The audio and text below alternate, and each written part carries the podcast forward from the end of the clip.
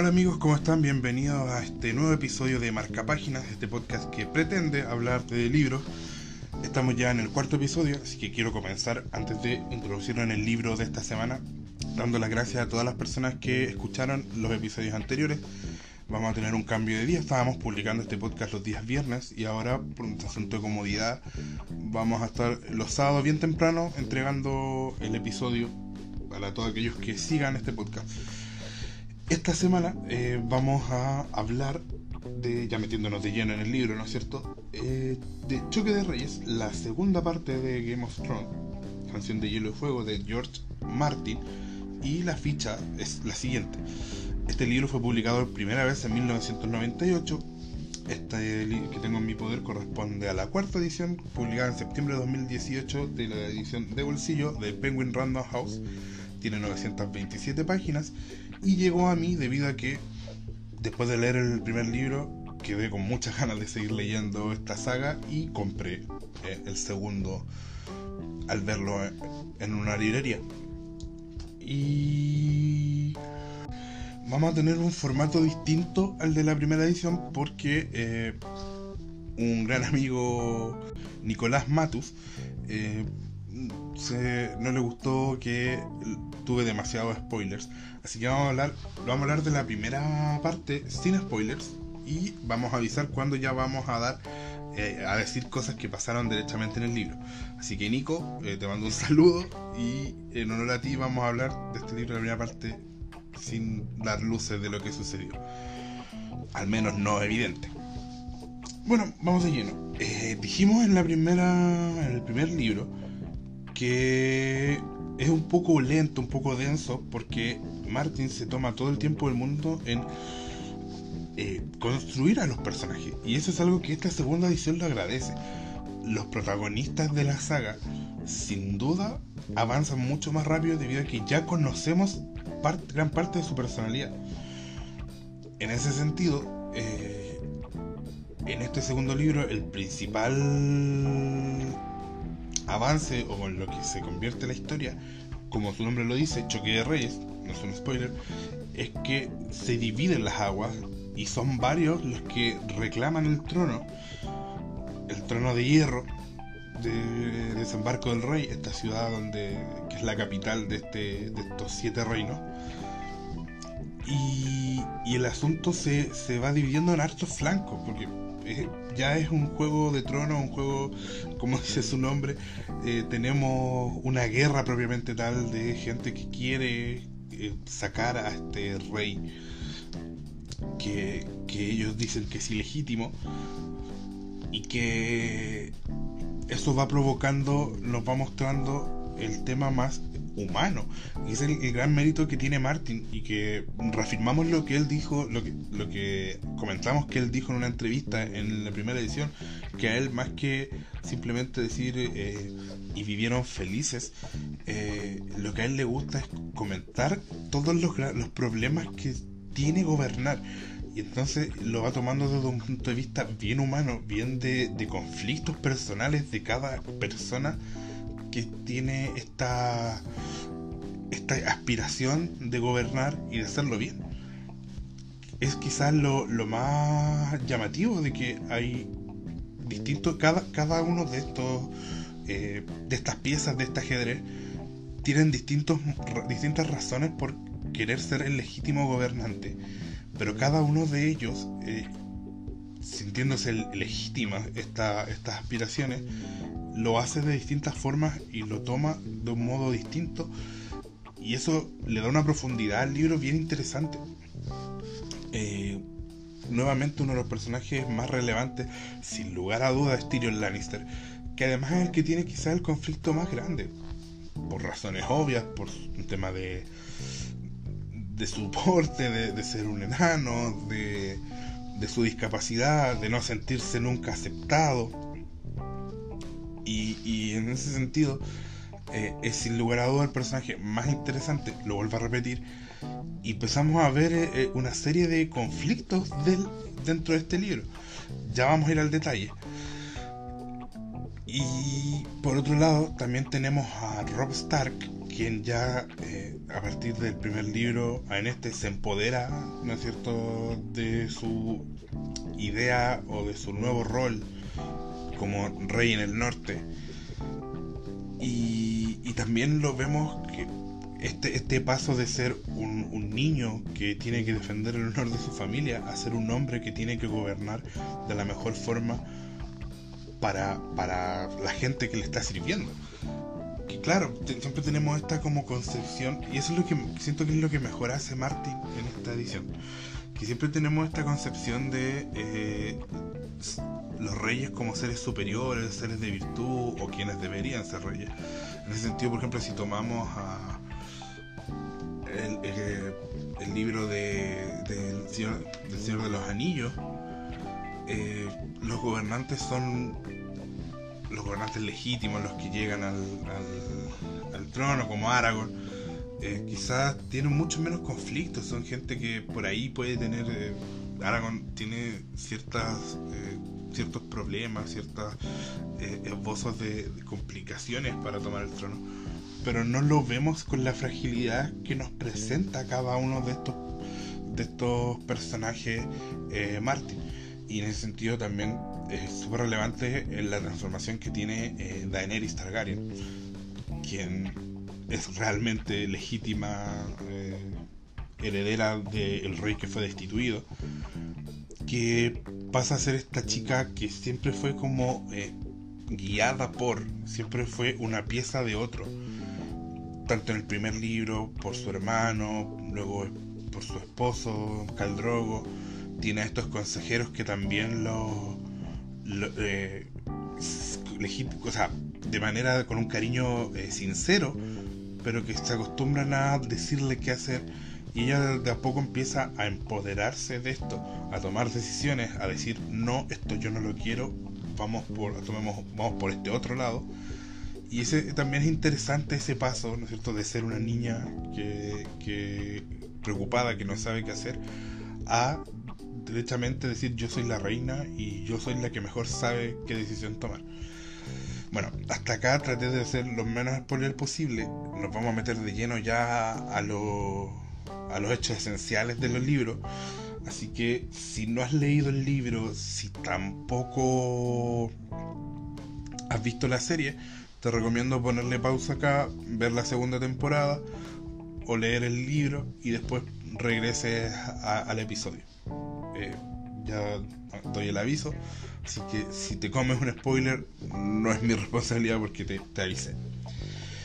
En ese sentido, volviendo ahora a Tyrion, eh, yo siento que, ya hablando de, él como, como gobernante, sin, sin eh, temer decir lo que pasa, vemos este conflicto que él tiene, que es nombrado la mano del rey, mientras el padre, su padre está en guerra.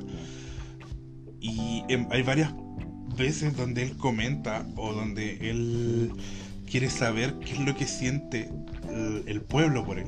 Y, eh, se atribula mucho al darse cuenta que es el menos querido, porque legítimamente él puede decir eh, que en vez de odiarlo a él, podrían eh, odiar a su, a su sobrino, podrían legítimamente odiar más a Joffrey Baratheon porque es uno de los principales villanos de esta, de esta saga, de esta saga de libros, uno de los más odiados tanto en la serie como en el libro, pero a quien más odian es a él por ser un enano, y eso es algo que quizás a él le duele porque siento que él muestra una gran habilidad para llevar este reino, en poder combinar o poder tener ambos, a ambos lados, a ambos aliados que se odian sin, sin, sin problema sin embargo sigue siendo odiado por la gente que no eh, reconoce su, su valor y, su,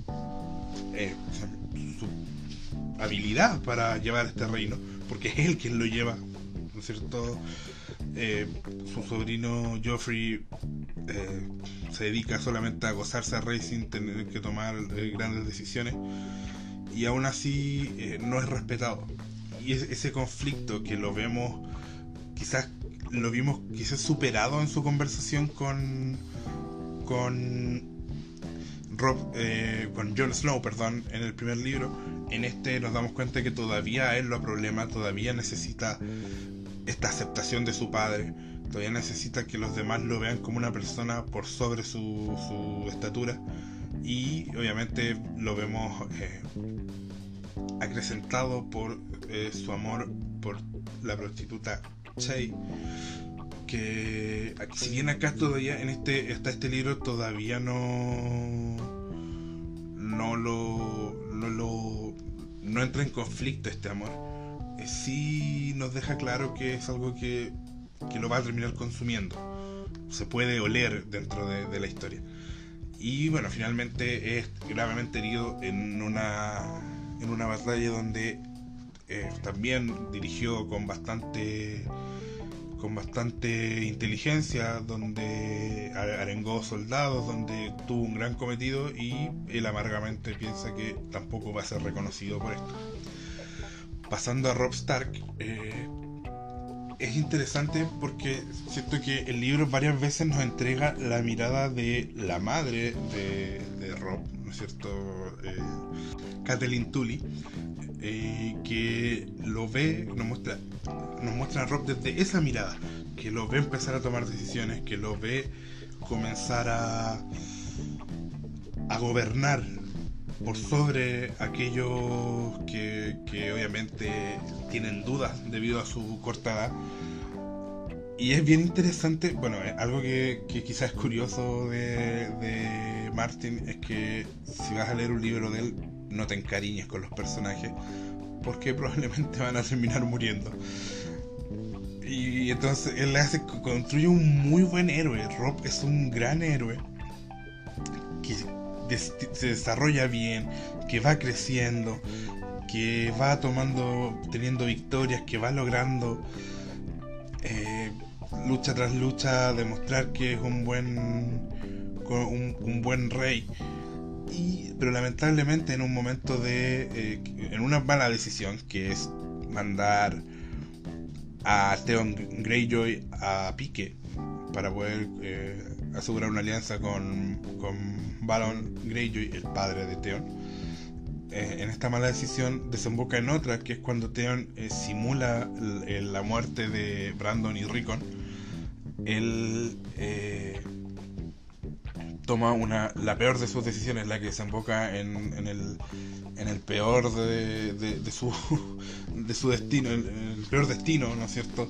Que es tomar eh, la virginidad de Jane y que él por, por cuestión de honor termina casándose con ella, que eh, obviamente viola el acuerdo con los Frey, que lo vamos a comentar en el tercer libro, no, no es parte de este, pero acá simplemente no nos muestran que los Frey le quitan el apoyo, pero no nos dicen qué pasa respecto a eso, pero que va a terminar siendo fatal para el rey en el norte. Por otro lado, está Arya Stark, que también es, es una de los personajes que toma más, más evolución, que al ir viajando al, al tiene que madurar rápidamente tiene que. Y, uno de los quizás puntos más, más relevantes cuando crea esta lista de personajes que quiere matar, por los que se quiere vengar. Y que habla de cómo ella va tomando una determinación que, si bien siempre tuvo, nunca la había tenido que aplicar eh, en un tema de vida o muerte, salvar, de tener que luchar por su vida. Y también eh, uno de los personajes más, uno de los personajes secundarios más entretenidos de esta saga, que es Jaqen Hart, o Jaqen Gar, ¿no? sé cómo se pronuncia exactamente, que él es liberado y es salvado de la muerte por Arya. Luego esto crea un lazo entre ellos donde él eh, le devuelve el favor con tres vidas. Y antes de irse, cuando eh, los, los eh, ejércitos del norte toman Harrenhal, eh, le dice quizás una de las palabras más icónicas de, toda la saga, que es Valar Morgulis. También no vamos a adelantar qué es lo que significan esas palabras, pero van a ser súper relevantes en el futuro de, de, la saga. Y finalmente, bueno, ya habíamos hablado de Daenerys, que tiene que llevar este, eh, estos dragones que si bien son espectaculares, que le traen eh, mucho interés, también le, le, lleva el saber, tener la inteligencia de darse cuenta quiénes solo están interesados en sus dragones y no en ella. Esto obviamente a mí, ya lo dije la semana pasada, no me gusta mucho el personaje de Daenerys, no me, me aburro un poco. Acá pasa por algunos algunos problemas, algunas cosas medias místicas, pero eh, quizás lo más interesante, como dijimos, es esto de que empieza a tener estos conflictos con yo, eh, y, y empieza a tomar decisiones él, ella, perdón, empieza a tomar decisiones ella. Esto obviamente nos habla de una madurez y que estas decisiones y esta, este conflicto eterno que tiene ella por ser una buena gobernante, lo que más me interesa es que se encuentra con eh, Arstan Barba Blanca, quien empieza, que todos sabemos que, me imagino que todos sabemos que en realidad es Barristan Selmy, pero esto le conlleva que empiece a conocer más de su familia y entender por qué su familia fue destituida del trono. Lo que también lleva a que ella intente ser una mejor gobernante. Pero esto también, eh, todo esto ya entra más fuerte en el tercer libro. Hasta acá eh, nos quedamos simplemente cuando ella eh, acepta esta ayuda de Arstan Barba Blanca y viaja en tres barcos mercantes a Pentos como dije, fue un libro mucho más rápido, fue mucho más interesante, tuvo hartos conflictos, hartas historias entretenidas que pudo aprovechar debido a que no tuvo que explicar ni construir a tanto tanto a los personajes debido a la primera a la primera parte. Eh, siento que eh, mejora mucho mucho mucho mucho la saga con este libro. Y, es bien interesante y te deja mucho más cosas que la serie, algo que quizá en el primero no pasa tanto que la serie. Entre leer el libro y la serie no hay mucha diferencia, siento que aquí sí hay cosas que, que, te, que te agregan mucho más interesantes que la serie. Eso, eh, vamos. Eso fue todo de este episodio. Espero que les haya gustado. Me alargó un poquito más de lo de costumbre, pero era un libro que había que detallar un poquito más. Y la próxima semana vamos a estar comentando uno de mis libros favoritos de la vida, que es Ser feliz era esto de Sacheri. Que la próxima semana a explicar por qué lo tomé, por qué fue este libro, pero es bien interesante, así que espero que nos sigan escuchando, espero que les haya gustado este episodio y me despido. Hasta luego, muchas gracias, chao.